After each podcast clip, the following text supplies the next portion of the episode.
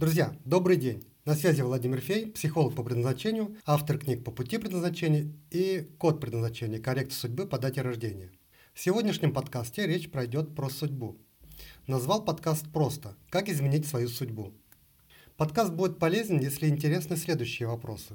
Какие условия нужны для того, чтобы судьба изменилась? Почему не у всех получается изменить свою судьбу? Ну и, собственно, с чего нужно начать, если хочется поменять свою судьбу? Пожалуй, начну подкаст с истории, которая произошла с моей женой в 2015 году. Эту историю я описал в книжке «Код предназначения коррекции судьбы по дате рождения». Сегодня просто коротко напомню, про что там шла речь. Во время отпуска по уходу за ребенком жена уже на стенку кидалась, лишь бы ей пойти пообщаться с людьми, и уговорила меня выйти в люди. Ну, имеется в виду отпустить ее на работу. Я согласился иногда сидеть с детьми.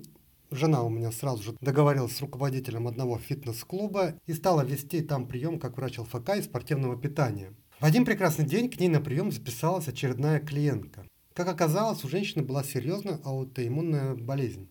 Пока разбирали болезнь, выяснилось, что помимо всего прочего, ее сильно напрягает то, что у нее нет детей.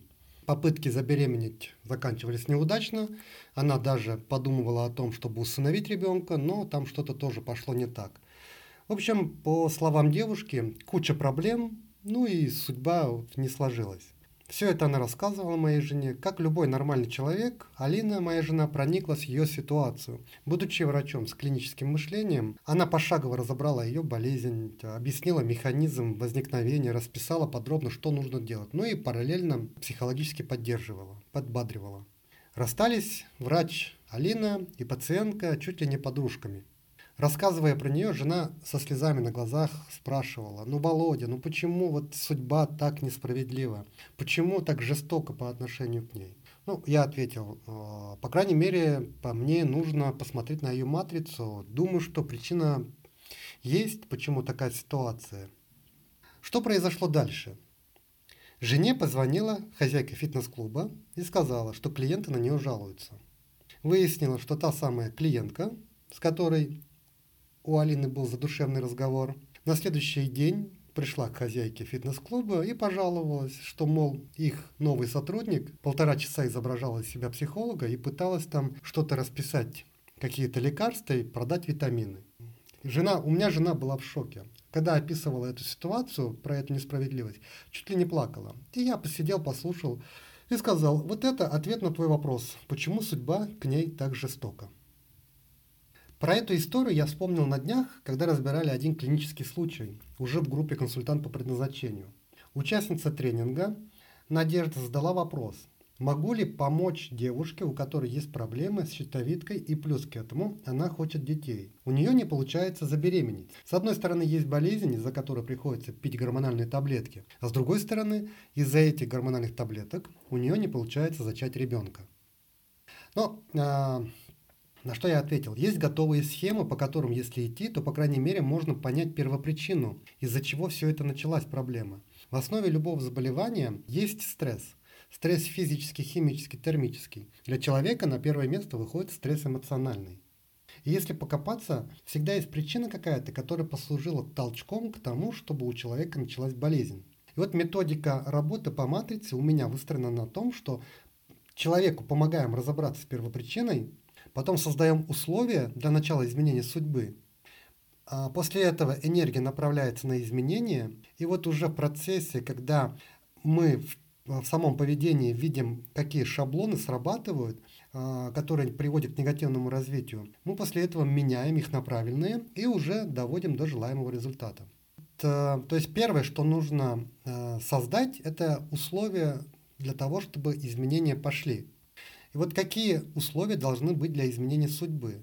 Сразу же отвечу. Для изменения судьбы нужно, чтобы человек сильно хотел что-то получить, к чему-то прийти, и одновременно с этим страстно желал от чего-то уйти, от чего-то избавиться.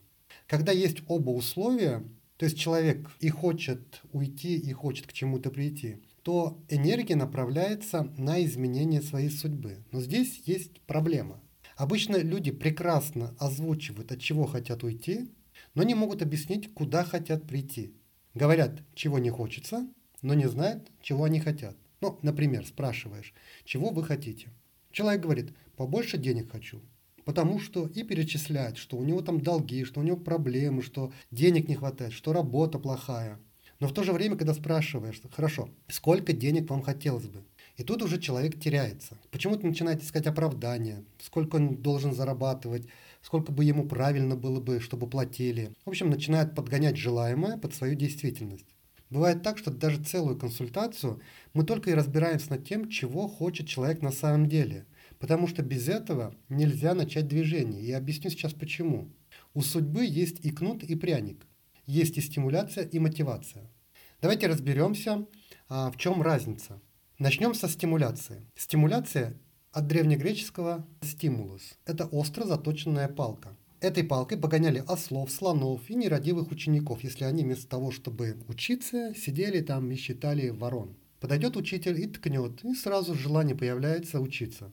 Так вот, простыми словами, стимуляция – это боль. Боль, от которой человек хочет уйти. И если боль нетерпимая, если человек уже больше не может терпеть эту боль, то он начинает движение от боли – но при этом, если не знает, куда прийти и что хочет получить, то ему непонятно, сколько двигаться и когда все это закончится. Поэтому нужны направление и цель. Ослика можно ткнуть стимулусом, чтобы он начал двигаться, но если ему не задать направление, он будет бежать по своему усмотрению. В таком случае остро заточенная палка будет догонять его все чаще и чаще.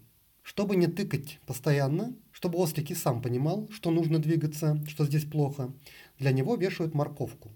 И вот перед носом есть морковка, и идет ослик за морковкой. В таком случае его нет нужды стимулировать. Ну, еще и ослик периодически кушает эту морковку, ему дают эту морковку скушать, ну и ослик доволен.